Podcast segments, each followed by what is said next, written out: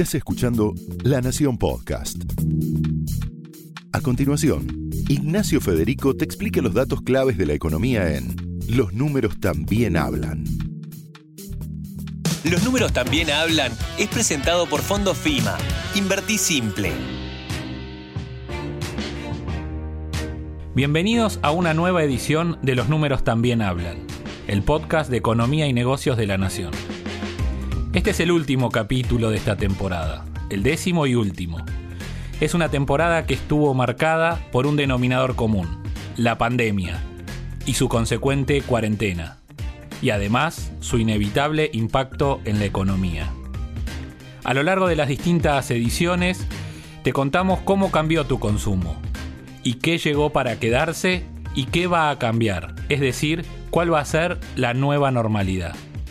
Te contamos el avance de tendencias como el comercio electrónico, el boom que vivió el consumo online, pero también cómo avanzaron las distintas formas de pago digitales que poco a poco van reemplazando al dinero físico. Te contamos cómo proteger tus ahorros, en qué invertir y cómo dolarizarte, tanto con instrumentos financieros, pero también te contamos cómo hacerlo con productos y servicios de la economía real. También hablamos de qué pasará en el mundo de las propiedades y te presentamos el GPS de la deuda. Porque uno de los temas que siguió a la par de la cuarentena fue la negociación del gobierno con los bonistas por esta deuda en dólares bajo legislación extranjera, que es una reestructuración por más de 66 mil millones de dólares. Y la cuarentena se fue aflojando, tuvo momentos más intensos, más flexibles, y se irá seguro flexibilizando más en lo que queda del año. Y algún día se terminará el problema sanitario, si Dios quiere, esta enfermedad, pero quedará la economía, quedará una economía dañada con variables macro que evidenciarán el deterioro, pero también tu economía personal se verá afectada, tus finanzas, que ya están siendo afectadas. Y de eso queremos hablar hoy de cómo será la economía pospandemia y cómo manejar tus finanzas en tiempos de crisis. Y para hacerlo nos acompaña hoy, como aquella primera vez, el economista Santiago Bulat. Santi, muchas gracias por estar con nosotros. Muchas gracias a ustedes. Bueno, sí, abro y cierro. Bien. Abrís y cerrás, muy bien, muy bien. Un golazo. Equipo que gana no se toca. Santi, primero una evaluación de estos más de 120 días de cuarentena en la que fuimos contando un montón de cosas, eh, impacto en la economía en varios aspectos, desde 22% de los comercios en ciudad que no van a volver a abrir, eh, según la Federación de Comercios de la Ciudad de Buenos Aires, FECOBA, más de un billón eh, de pesos eh, emitidos por el Banco Central. Eh, el impacto vimos en, en, el Producto Bruto en el primer trimestre de 5,4%. ¿Qué es lo que más te preocupa de todo esto que pasó? Digo, de los impactos que ya fue teniendo la economía, ¿qué es lo más duro? Bueno, ese 5,4 que dijiste es del primer trimestre sin pandemia, pensemos en eso, ¿no? Ah, claro. Prácticamente sin O sea que el segundo trimestre va a ser todavía peor. Mira, lo más difícil después de las crisis, y es lo que todos los gobiernos este, a nivel global han tratado de este, frenar un poco, es la destrucción del sector privado. Cuando el sector privado, digamos, pierde empleos, pierde capacidad instalada, no puede recuperarse, es el sector que, digamos, deja de empujar y es finalmente por el cual se financia el Estado. Entonces la caída severa del sector privado es la gran complicación que va a tener la economía de acá en adelante. Cuando mencionabas el dato de FECOA, es la preocupación, un 22% menos que va a empujar la salida de esta recesión. Eh, con lo cual vamos a ver dos variantes importantísimas. Primero, un Estado que no venía teniendo ahorros, entonces tampoco puede ser un gran dinamizador, como lo fue en la salida de otras crisis. Y un sector privado que está cada vez más chico, con un Estado que pide cada vez más, ¿no? Necesita cada vez más dinero para poder distribuirlo en esta época. Entonces es una combinación que pareciera ser un poco difícil de llevar este, adelante. Pero la gran incógnita, reitero, es ver qué cantidad de negocios puede aguantar esto. La moratoria va un poco en esa línea, decir, ayudemos a los que no pueden pagar ahora, que lo paguen de alguna manera, pero que puedan este, aliviar un poco esa cantidad de deuda que tienen por ahora con, el gobierno, este, pero para darle algo más de respiro. El que venía muy endeudado, Nacho, está muy complicado. Claro. Este, que no pudo sea familia, sea empresa, sea Estado. El que venía mal financieramente, esto te termina de dar un golpe de knockout porque no tenés cómo remar esta, esta, esta salida, ¿no? Esta transición. Este surfeo de la, de la ola, como le, le dije en alguna nota también. Exacto. Este, con lo cual, esa es la, la complicación más grande, porque no todos ingresaron a la crisis de la misma forma. Entonces, la transición de cómo llegar a una eventual salida, ahora con la FIP se está viendo un cierto alivio con esta moratoria, si es que es efectivamente positiva, pero después el que llegó muy endeudado, lamentablemente, va a tener este, complicaciones para levantar después. Y después, pensar en el consumo. Digo, si el salario se complica, el salario real queda muy atrasado, la masa de la población que, va a consumir es cada vez menor, eh, bueno, ahí vas a tener una complicación por el lado de la demanda. Entonces son varias aristas que hay que ir viendo, pero con la lógica en que el sector privado aguante para ser después el que empuje, ¿no?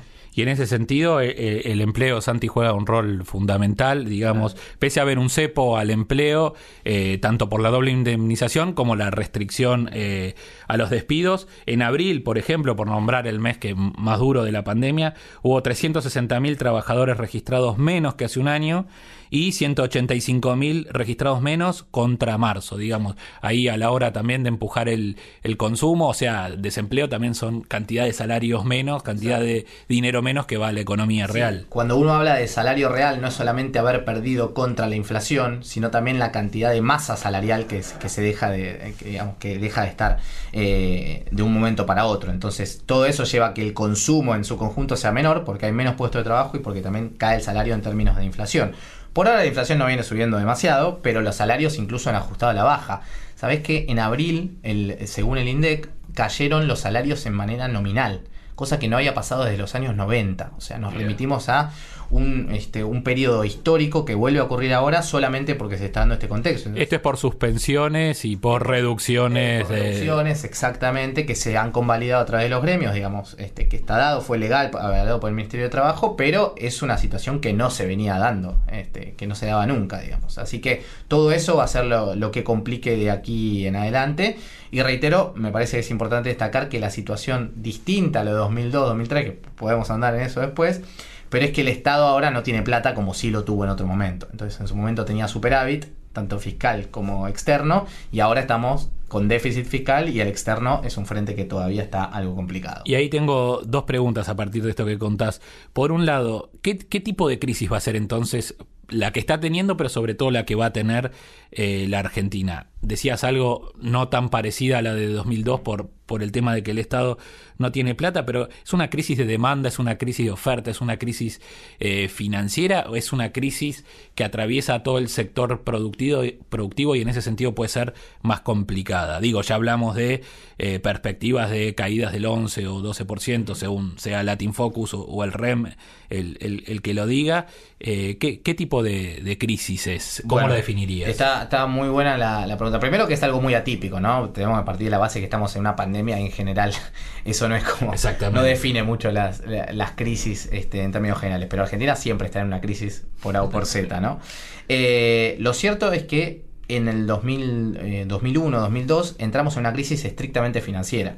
Este, que eso después derivó en una crisis de oferta. Ahora entramos directo en una crisis de oferta que puede derivar en complicaciones financieras mucho mayores. Creo que esa es un poco la, lógica de lo distinto. Lo que pasó en aquel momento, este, hace casi 20 años, es que básicamente el sistema estaba descalzado. Entonces vos pedías un crédito en dólares cuando recibías plata en pesos y esos dólares finalmente no estaban. Y cuando vos quisiste ir a cobrarlos y demás no pudiste. Y cuando no pudiste hubo una devaluación y el que estaba endeudado en dólares pero cobrando en pesos tuvo que pagar el cuádruple. Con lo cual colapsó el sistema financiero. No tenía ningún sentido que eso este, pudiera funcionar en largo plazo.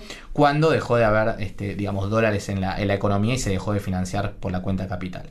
Ahora, ¿qué estamos viviendo ahora? Que directamente venías en recesión, porque del segundo trimestre de 2018 que venimos cayendo en la economía, con lo cual ya empezamos del subsuelo, si el resto de los países empezaba del cero, nosotros arrancamos del, del subsuelo, y la complicación es, bueno, se cerró completamente la economía, fue la caída más importante de la historia de la economía en el mes de abril, y probablemente el segundo trimestre también sea la más complicada en, en términos generales.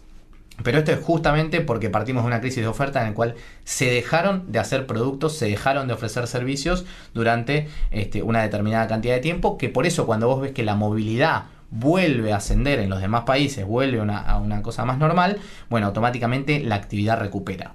Pero la incógnita es, volvemos a la primera pregunta, vuelve la movilidad pero con cuántos comercios menos, Claro. con cuánta actividad productiva menos, con cuánto empleo Y menos. con cuánta capacidad de compra menos. Exactamente. En Estados Unidos lo que tuviste, por ejemplo, para poner un ejemplo, es que el desempleo voló, porque tiene una flexibilización Claro. muy rápida. Pero automáticamente también bajó el desempleo Claro. tres puntos. Ni bien en se un mes. reactivó, exactamente. Entonces, eh, eso también hay que tenerlo en cuenta de cuál es la forma en la cual se sale de Sí, esto. cuánto es temporal y cuánto es estructural. En países con mayor flexibilidad se ven alzas y caídas pronunciadas, como vos decís.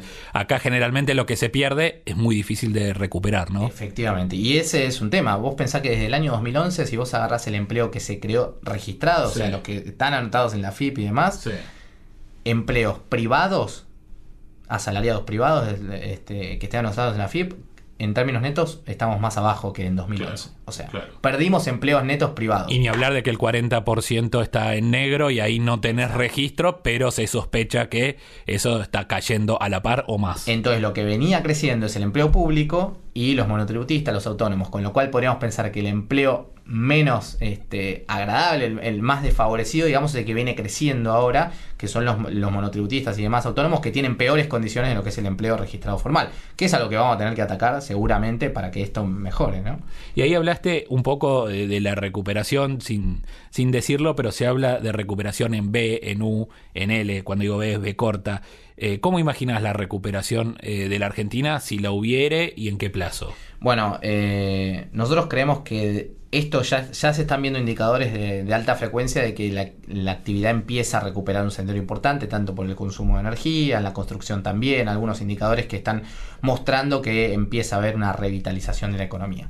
Ahora, nosotros lo que esperamos eh, es básicamente que en 2001, eh, en 2021, perdón, estemos todavía por debajo de lo que fue el escenario pre-pandemia.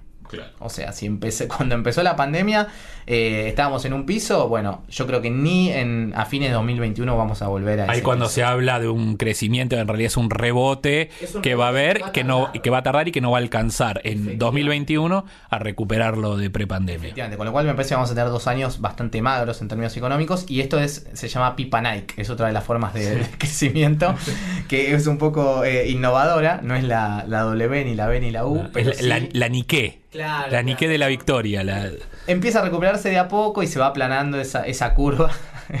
Para ponerlo en términos pandémicos, se va aplanando esa curva y no llega al pico anterior. ¿no? Claro. Y mencionabas inflación, si nos metemos en, en inflación, eh, hay más de, hubo más de un billón eh, de, de pesos de emisión, de transferencias del Banco Central al Tesoro. Los índices de, de abril y mayo estuvieron relativamente bajos, en torno al, al 1,5%, pero ya junio se ve por arriba de 2, 2.2. Eh, ¿Cómo, cómo la ves a, a- a mediano plazo la, la inflación? Digamos, las previsiones hoy la dan cercana al 40, 42%, incluso dan una inflación más alta en 2021 que en, que en 2020. Digo, ¿por qué es esto? ¿Hay posibilidad de una hiper, que es, que es siempre el miedo acá en Argentina? Mira, yo creo que por ahora no hay tantas posibilidades de una hiper, pero si nos descuidamos, eh, está, el peligro está a la vuelta de la esquina, digamos. Eh, Si nos descuidamos, decís, si esta emisión no la absorbemos Sí, y seguimos emitiendo, claro. ¿por dónde es? Sí, exactamente. Si seguimos emitiendo sin una contraprestación de decir qué va a pasar con eso, si no hay un programa macroeconómico de decir por dónde se van a absorber esos pesos, digamos, si no empieza a haber una lógica de, bueno, hacia dónde van esos pesos, que no sea solamente a que la brecha cambiaria suba y explote en algún lado, vos pensás que en la hiperinflación, por ejemplo, no quiero decir que estemos en la misma situación, ni mucho menos, pero existía el cepo cambiario. No es que el cepo Claro. cambiario te limita de lo que pueda llegar a pasar. Entonces, eh, no recuerdan eso. Claro, por eso es importante. Entonces, eh, descuidarse un poco de esas variables macroeconómicas es un tema. Ahora, ¿qué es muy interesante lo que dijiste del el relevamiento de expectativas de mercado? ¿Qué se espera para este año y qué se espera para el próximo? Lo que estamos viendo en los últimos dos es que para este año se espera menos inflación, cada vez menos, pero para el próximo año cada vez vayan subiendo más. ¿Y eso por qué Entonces, es? la lógica es, van a sostener todo lo que puedan este año, pero van a convalidar una devaluación desde el gobierno más fuerte el año que viene. Y esa devaluación va a tener finalmente el impacto en los, en los precios. La ves sobre todo por devaluación, digamos, Sí. o por soltar tarifas, digo, Mirá. en algún... Eh, ¿Qué está pasando este año? Tarifas congeladas, Sí. servicios congelados. Sí. O sea, nafta está congelada también, con lo cual tenés variables que empujan en general, que hoy están congeladas. Puja distributiva. Salarios a la baja Sí. en este momento. Sí. Y el tipo de cambio con cepo. Con lo cual, ahora que te vienen entrando más dólares de lo que se te van y hasta ahí, o sea, porque hoy está medio en equilibrio, no tendrías un problema de inflación ahora. Ahora, cuando se empieza a recuperar la actividad, vuelve el crédito y se multipliquen la cantidad de pesos y la gente empieza a ganar de nuevo y empiecen a, a pelear por paritarias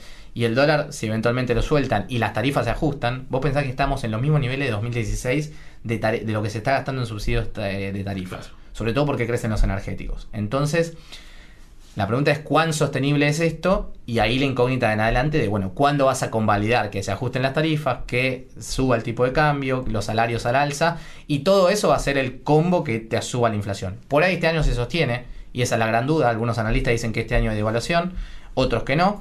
Pero este, que eventualmente toda esta cantidad de pesos a algún lado va, si no es que crece la economía, bueno, lo, lo vamos a ver por la inflación seguramente. Y para, para el que no entiende mucho, ¿qué, qué instrumentos tiene el Banco Central para lo que se llama absorber esos pesos en, en fácil, digamos? Bien fácil. Bueno, hoy las que más se conocen son las LELIC, Sí. ¿no? que son esos instrumentos que tienen los bancos. Entonces, yo deposito plata en mi banco, que supongamos, vamos al caso de que haya mucha emisión y demás, este, el, el Banco Central lo que va a decirle a los bancos es, bueno, yo te doy un instrumento en pesos, o sea, te doy a cambio de que vos me des todos esos pesos que ahora tenés, que me los deposites en el Banco Central, yo automáticamente te voy a dar una tasa de interés por eso que viene ahora clavada en 38 hace mucho tiempo, ¿no? Este, y que me parece una buena noticia que no se haya bajado más, este, porque la inflación dio baja. Claro. Porque si vos te das cuenta cómo... Además, la tasa del ELIC después es referencia de o los del plazos resto, fijos. del por resto de las tasas. Bueno, ahora están obligados el plazo fijos a darte el 70 y pico, pico por más ciento. que- claro. que- exactamente, que lo que es una LELIC. Pero lo, lo interesante de ver qué pasó con la inflación en, este, en estos momentos, porque es una crisis de oferta, como bien decíamos, es que en los demás países hubo deflación. Claro. Países que no están acostumbrados a esa deflación, hubo deflación en estos meses. Y Argentina siguió con inflación. Entonces no nos confiemos de que es una inflación muy baja, porque si bien es baja para los estándares argentinos, En la comparación en la mundial. comparación, es- exactamente. es muy alta. Así que eso a tenerlo en cuenta, pero sí, el Banco Central puede hacerlo vía LELIC y lo que terminamos viendo en general es sumo muchos pasivos, me- se endeuda mucho el Banco Central y como lo licúa, como es en pesos, hay una devaluación y automáticamente tiene más reservas sobre pasivos, ¿no? Que esa es este, lo que suele suceder. Y, y ahí la otra variable así que nos queda para ver cómo la ves en el futuro es el dólar. Hablamos mucho de- del dólar en otros capítulos, de, de por qué faltan en Argentina, y también el, el dato de la balanza de pagos que publicó el INDEC sobre el primer trimestre daba que los argentinos tienen 225 mil millones, algo más, de ahorros en dólares, digamos. O sea, en- eso es en bancos acá o afuera o en el colchón, eh, pero son 225 mil millones, son 25 veces más que las reservas netas, según cómo se calculen las reservas reales netas, o 5 veces más que las brutas, que esas sí se conocen. ¿Por, dó- por dónde ves el, el- el movimiento del dólar? Digo, ahí hay una fuerte presión. Bueno, ese es un tema este, clave. Eh, a ver, el tema de los argentinos ahorrando en el exterior viene ya desde que hubo una, desde la crisis de 2001 que los argentinos tienen toda la plata o en el colchón o afuera. Este, por más que esté declarada y todo, estamos hablando solamente de la declarada. acá. Después lo otro no Eso fuera del suceder. sistema, fuera de donde va la inversión. Exactamente, exactamente. Con lo cual, ahí ya estamos partiendo de la base de que la confianza, digamos, en, eh, en el sistema argentino es muy baja. Claro. Y la tendencia es, cada vez que puedo compro dólares y cada vez que puedo los saco del sistema. Con lo cual es recontra, poco, es muy malo para una economía. Es pésimo, digamos, que una economía no funcione porque no tiene crédito y no tiene depósitos porque la gente no confía, no puede ser una economía que funcione en base del dinero. Entonces ya estamos partiendo de una base muy complicada para la Argentina, este, pero se basa justamente en la confianza. De hecho, ahora venía una parte de hacer un blanqueo, de poder traer eso, Claro. quieren expulsarlo del gobierno. Pero hoy estamos, si lo me decís en términos de producto, en pico de eso, de la cantidad de plata que tenemos afuera. este, Son niveles récords, digamos. son niveles récord, Claro. exactamente. Con lo cual la desconfianza es muy alta, el ahorro está vigente y está vigente en otra moneda. Entonces, es una combinación muy mala para decir. Y como contrapartida cae la inversión, digamos, productiva necesaria para que la máquina funcione, la también en niveles récord, digamos, está es para abajo, claro. Porque como hay poco dinero disponible, digamos, la inversión para dártelo, primero que hay un riesgo muy alto y también esa inversión termina siendo muy cara. Con lo cual es una combinación muy mala para una economía que necesita inversión para crecer. Este, y vamos a niveles de inversión, te diría, muy bajos, bajos. muy, muy bajos. Puede haber oportunidades, Sí. Pero todavía... Sí, algunos economistas decían que había caído para el nivel que necesitas amortizar el capital, digamos, es que es el nivel básico de sostenimiento de tu eh, capacidad instalada, por decirlo de alguna manera. Efectivamente. Con lo cual salir de eso, eh, bueno, son difíciles los incentivos que hoy se pueden dar, ¿no? Entonces yo creo que eh, a grandes rasgos la salida de la crisis va a ser difícil y a diferencia de otros años, no es que se te ordenó la economía, devaluaste un montón y, Claro. y- y terminó siendo una crisis social muy importante, pero después tuviste mucho margen para recuperar PBI potencial, creciste durante cuatro años y un Estado que podía dinamizar gran parte de eso. Ahora tenés un estado, salís con, más, con mucha inflación, salís con un Estado que no tiene plata y perdiendo dólares, te diría. Entonces que la combinación... Es un cóctel complicado, ordenó, claro. No es que se te ordenó todo. Entonces eh, creo que el tema deuda va a ser una clave en eso. ¿no? Sobre todo que la resuelvan también la negociación con los bonistas, que todavía no lo Por nombraron. eso. Pues medio que lo estamos dando casi por hecho, pero Por to- eso. todo se ennegrece más si eso no sucede. No, si eso no sucede, vamos a un escenario peor todavía. Pongámonos en positivo dos minutos. Eh, ¿Dónde van a estar las oportunidades? Digo, va- primero la pregunta en realidad es, ¿va a haber alguna oportunidad acá en Argentina? ¿En qué sectores y cómo, cómo aprovecharlas? Todavía a nivel macro o a nivel empresa, te estoy preguntando. Bueno, mira, eh, a ver, el sector de la construcción está, digamos, tiene varias oportunidades, ¿no? El costo de la construcción está bajo, la, inversión que hay para hacer ahí está- es bastante potable. Eh, el tema es después ver bien qué va a pasar del lado de la demanda, si va a haber otorgamiento de crédito, si no va a haber, en general. Este gobierno se ha, no ahora, pero se ha jactado en otras oportunidades de dar bastante manija a lo que son los créditos procrear y demás. de hecho, lo que decías del blanqueo también, se hablaba destinado a la construcción. Exactamente, con lo cual puede ser un sector de los que dinamice. El agro pareciera que sigue firme, excepto que nos conozcamos algún cierto nuevo impuesto, pero esperemos que, que no. Eh, por otro lado, bueno, el, el sector eh, financiero por ahora este, es otro de los que de los que ha crecido incluso en este momento.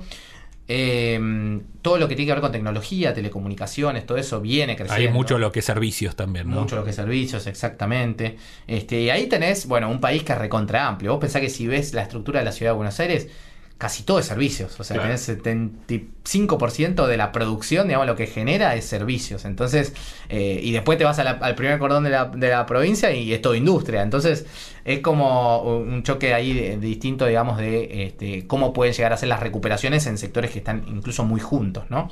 Pero efectivamente hay sectores que van a sufrir más, y el turismo no genera nada No, claro. no saben cómo va a ser su vuelta. Porque no es que les habilitan y te dicen, bueno, Nacho, ya puedes volver a hacer el diario. Entonces vos volvés, prendés la máquina y volvés. El turismo le dicen, bueno, ya puedes recibir gente. ¿Y a quién recibo? Claro. ¿Con qué plata? Y ¿Se van la a gente, el, el miedo va a ser lo El que va a miedo. primar al principio, ¿no? Exactamente, entonces tenés que dar incentivos por el lado de decir, bueno, que no mueran todos los hoteles, o sea, por el lado de la oferta, Claro. decirle, bueno, no te cobro impuestos, Las aerolíneas. eh, las aerolíneas, y por otro lado decirle a la demanda, bueno, te, voy, eh, te doy cierto eh, incentivo a que vos vuelvas a viajar para dinamizar parte, por lo menos lo interno, ¿no? Ahí, claro, eso te iba a decir, ahí eh, se, se- se espera que lo primero que se mueva sea lo local, en cada ámbito, digamos, en cada país, lo local propio. Ya están haciendo algunos planes. En Mendoza, por ejemplo, han hecho incentivos fiscales para que alguien vaya este, directamente a diversos lugares de Mendoza, pero dentro de la propia provincia que digan, bueno, podés irte acá y te vas a, no sé, a San Rafael Claro. y te tomas un vino, pero te doy un incentivo que no te cobro el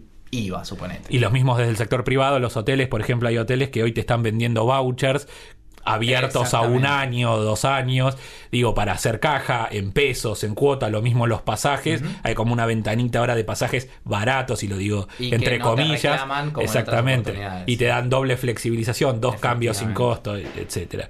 Vamos ahora después de este panorama macro, metámonos un poco en que algo escribiste, vos decías al principio, en el mundo de las finanzas personales.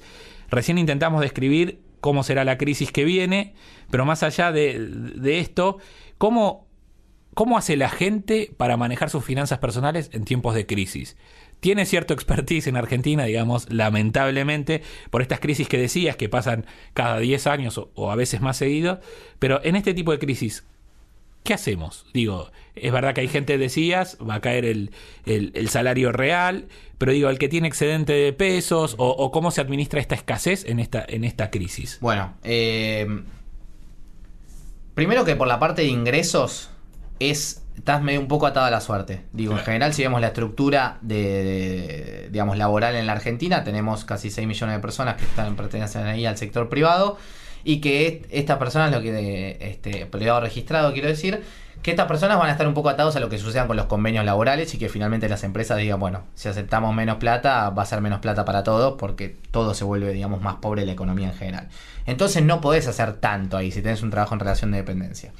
Yo lo que decía por el lado de los ingresos es que la clave, eh, eh, alguien que brinda un servicio, por ejemplo, yo te arreglo, no sé, tu máquinas, por ejemplo, eh, la clave me parece que es esperar y ser y no perder clientes. Digo, en este momento lo que uno tiene que pensar es decir, este, si sé que mi cliente eh, no está pudiendo cobrar bien, no está pudiendo cobrar sus trabajos, si no está pudiendo pagar y se está endeudando y demás, ser uno el que dice, bueno, tratemos de arreglar, pagame quizás menos ahora y compensámelo después, no te voy a matar. del cogote. No, exactamente, porque una vez que perdés clientes por agarrar del cogote, improbablemente lo vuelvas a recuperar y las actitudes esas se valoran. Obviamente, a veces que no se puede, porque uno dice yo, tengo que cobrar todo, pero digo, en la medida de lo posible, tratar de ser convaleciente para no perder la estructura. Claro es clave. Es más transitar el momento pensando en el día después. Efectivamente, decirle, bueno, esto no me lo puedes pagar ahora, págamelo un poco después. Este, hacer ciertas estrategias para no tratar de perder los clientes que son la estructura de, uno más adelante. Entonces eso me parece clave. Este, Hay más para hacer desde el lado del gasto por ahí, ahí uno puede accionar un poco más. Efectivamente, el gasto, bueno, yo ahí lo dividí en la, en la nota en tres. Básicamente hay algunos gastos que uno no, no puede dejar de pagar demasiado, hay algunos que no se pueden mover mucho, digo, la prepaga no es conveniente que uno la deje de pagar. Menos después de una pandemia. Menos después de una pandemia. Todos aprendimos la lección. Exactamente. Un seguro, este, bueno, hay que ver las condiciones que tiene, si se puede pagar menos por un por un momento, pero efectivamente si dejas de pagar el seguro de vida, por ejemplo, también puedes tener un problema, si dejas de pagar el seguro del auto, siempre tratar de reducirlos. Digo, lo que, los que tienen seguros sacados, por ejemplo, para el auto, bueno, eh, no pagues el full. Claro. Decir, por unos meses voy a bajar al que está estacionado en la cochera porque no lo voy a usar o le voy a dar menos uso. Entonces, nunca pierdas el seguro del todo, sobre todo porque perdés ciertos beneficios, pero sí trata de reducir los costos más posibles. Alquileres se están negociando mucho. Digo, los alquileres uno dice, eh, bueno, ahora, ahora está ajustado por una fórmula, claro. cual es más complicado. Con la nueva ley. Exactamente. Pero eh, uno tampoco el que te lo alquila a vos se lo va a poder alquilar a otro en este momento. Entonces decirle, bancame en esto, vamos a menos porque yo estoy facturando poco. Y eh, déjame que eventualmente. Pasó en los comercios también, digamos. Llega un momento que el dueño dice, bueno, cubrime los gastos y después vemos cómo haces para devolverme eh, estos meses de... Porque ese dueño tampoco tiene incentivos a sacarte porque no va a poder... No puede hacerse cargo de los gastos, claro, Exactamente. Entonces ahí hay cosas que son algunas para negociar que son un poco más, más flexibles. Después este, está la parte de los gastos que, bueno, son más variables y demás. Bueno, ahí había puesto como ejemplo gimnasios. En este momento, gimnasio, la verdad que no, funciona. funciona. con lo cual no.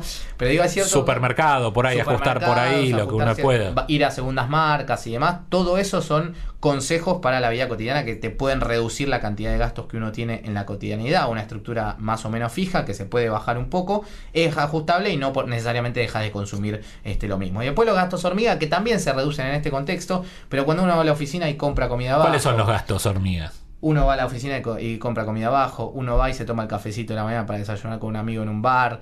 Este, Son los que no tenés en cuenta, los que no anotás ni siquiera en tu Excel. y si esto es del momento. Y termina siendo, y te gastaste mil en ir a comer afuera, y, y de repente te gastaste seis mil pesos en, los gastos hormigas. Y decís, che, al final, al fin de mes, no es tan hormiga como uno hubiera pensado. Así que eso. Y ahí uno puede accionar más en esos gastos. Uno puede ser un poco más, este, exactamente, puede mirarlos un poco más de cerca. Así que eso me parece que es importante. Se reducen de facto en algún punto, reitero, porque hay muchos que están trabajando en su casa. No te queda otra, claro. Exactamente, pero en general hay que ponerles el ojo ahí donde uno tiende a no hacerlo, ¿no? ¿Y qué hace la familia con, las deudas? El que está endeudado y el que está empezando a contraer deuda de alguna manera por la, por, por la crisis actual. Bueno, eh, lo ideal dentro de, la, de las deudas, digamos, hay dos cosas que hay que ver. Primero los plazos en los cuales uno endeuda y lo otro la tasa de interés a la cual uno se endeuda. ¿Es necesario esa tasa de interés? ¿Fue el mejor arreglo que pudiste haber hecho? ¿Puedes ir a renegociar algo más? Hay mucha gente que dice, bueno, pago el mínimo de la tarjeta, que para mí es un desastre, digamos, vale aclararlo, lo hemos dicho creo la vez pasada, pero lo vuelvo a reiterar. Tiene de las tasas más altas del mercado para financiar la tarjeta. Entonces, uno qué hace ahí, a veces dice, bueno, me saco un préstamo personal de corto plazo para pagar esa tarjeta y después voy repagando el préstamo personal. Armar una bola de deuda no es recomendable en ningún momento. Esto es importante decirlo. Entonces, sacar un préstamo para cancelar otro préstamo solamente te puede mejorar ciertas condiciones, pero yo pero no conviene que yo me endeude por mucho tiempo, esta es la otra parte, la parte del plazo, Del si plazo. es para repagar una deuda que es de corto plazo. O sea, si yo me pasé un mes en la tarjeta, no me conviene sacar un préstamo de largo plazo para pagar algo que fue un exceso de un mes. Si veo que vengo con una bola gigante, bueno, quizás conviene tapar ese, ese agujero y pagándolo de a poco. Pero este, las situaciones, digamos, de no pagar la deuda es mala también. Claro.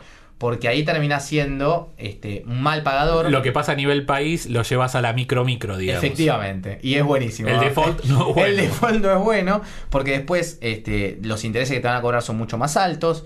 La, volver de nuevo al mercado, como le está pasando a Argentina, es muy difícil también, porque terminás con deudas muy este, amplias y obviamente nadie te quiere financiar, nadie te tiene confianza, y efectivamente no te vas a poder, eh, a poder endeudar en otro momento de tu vida si lo necesitas. Entonces, no, no dejar de pagar es importante.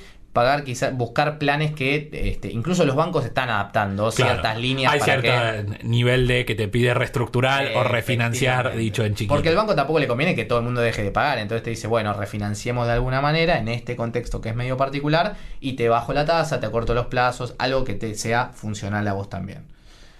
Y para el que tiene ese excedente de pesos, que por ahí, digo, sean los menos, digo, es, es difícil a veces hablar de esto, pero siempre está el que le van a sobrar unos pesos también por estar encerrado en su casa o, o, o porque todavía tiene algún remanente quizá del aguinaldo.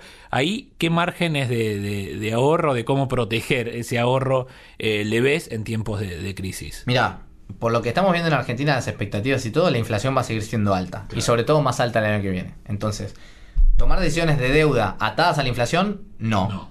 Tomar decisiones de inversión atadas a la inflación, sí. Claro. Entonces, pensar en, este, bueno, la inflación va a subir, entonces yo me cubro de la inflación, es lo que están haciendo incluso el gobierno cuando te dice, dame la deuda en dólares, las, let- las letes en dólares te las canjeo por bonos que estén atados a la inflación. Entonces, el único atractivo que hoy hay en la Argentina para invertir en pesos es decir, bueno, me estoy cubriendo de la inflación. Un plazo fijo no te cubre de la inflación. Claro. Salvo esto de veranito de dos meses que, Eh, que le dio una tasa real positiva. Sí, efectivamente. Pero en el largo En el plazo, largo plazo no. me metería en algo quizás demasiado amplio. Los fondos comunes de inversión para mí son una buena opción. Yo la, la he recomendado acá.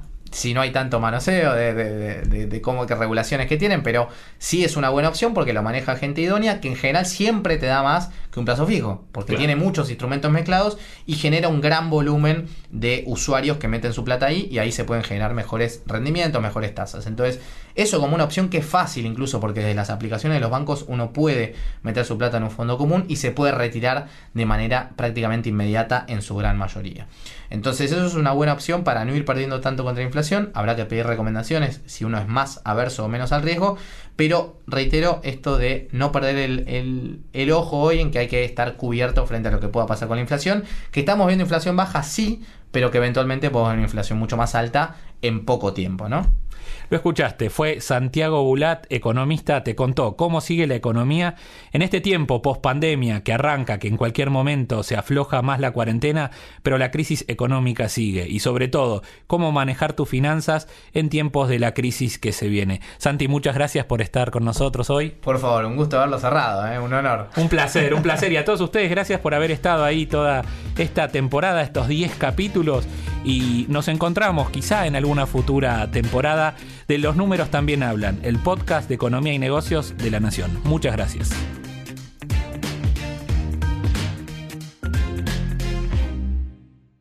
Esto fue Los números también hablan, un podcast exclusivo de La Nación. Escucha todos los programas de La Nación Podcast en www.lanacion.com.ar. Suscríbete para no perderte ningún episodio. Estamos en Spotify, Apple Podcast, Google Podcast y en tu reproductor de podcast favorito. Seguí escuchando La Nación Podcast.